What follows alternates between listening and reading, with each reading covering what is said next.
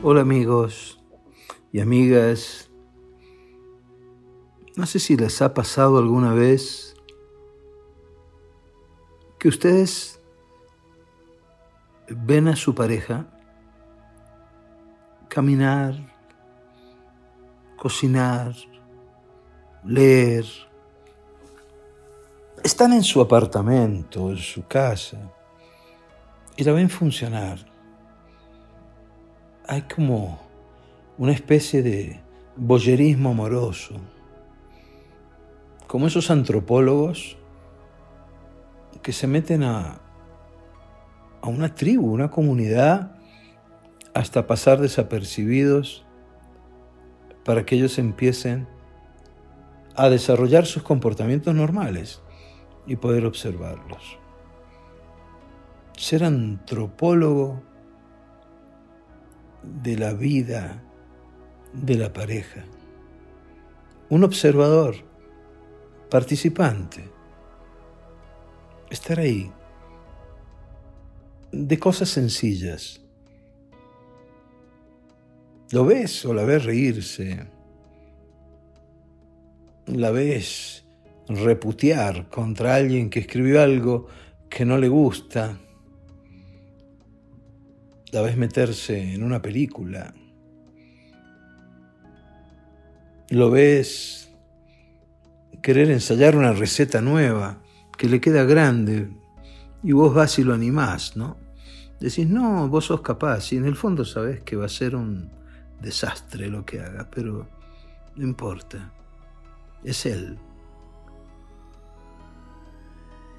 Mirar esos silencios los silencios maravillosos que se comparten por amor. Creo que uno comparte mucho más, uno convive mucho más en momentos mágicos, sin ningún tipo de interferencia de sonidos, de, vocabulario, eh, de respiraciones duras, nada solo es el silencio. Yo sé que estás allá. Tú sabes que yo estoy aquí. Que nos separan unos corredores o unos metros. Pero ese silencio compartido, ese lugar de nadie que es nuestro, porque no solo lo construimos, sino que lo respiramos lo catamos, lo vivimos. En ese lugar, vos y yo, o tú y la persona que amas, construyen algo, algo mágico, algo que es irreproducible para cualquier otro. Inclusive a veces lo comentas, ¿verdad? A veces dices, si alguien nos viera, no entendería nada porque hay unos códigos, hay unas, hay unas normas, hay un lenguaje implícito que es la mirada del otro cuando se cruza y te saluda. Y ese saludo, ese saludo tuyo, en el silencio, recuerdo a Facundo Cabral, ella no dice nada, solo me mira. Él no dice nada, solo me mira. En ese momento especial, yo creo que por ahí circula esa, esa interpretación que el filósofo Spinoza da sobre el amor, que otros filósofos la han traducido, cada cual a su manera.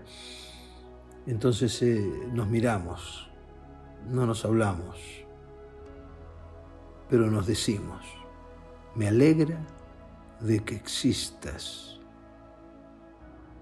me reconforta. No es una champaña efervescente, es el sabor de los buenos vinos, los que pesan, los que han estado en vajilla de roble mucho tiempo. Es contar contigo y que tú cuentes conmigo. Existimos juntos. No meses Existimos porque vamos de a dos. Vamos escuchando esa sinfonía de la vida tocada por nosotros a cuatro manos. Él no dice nada, tú no dices nada, pero ahí están. Ahí están juntos, hablando hasta por los codos, en silencio. Bueno, quería decirte esto. Chao.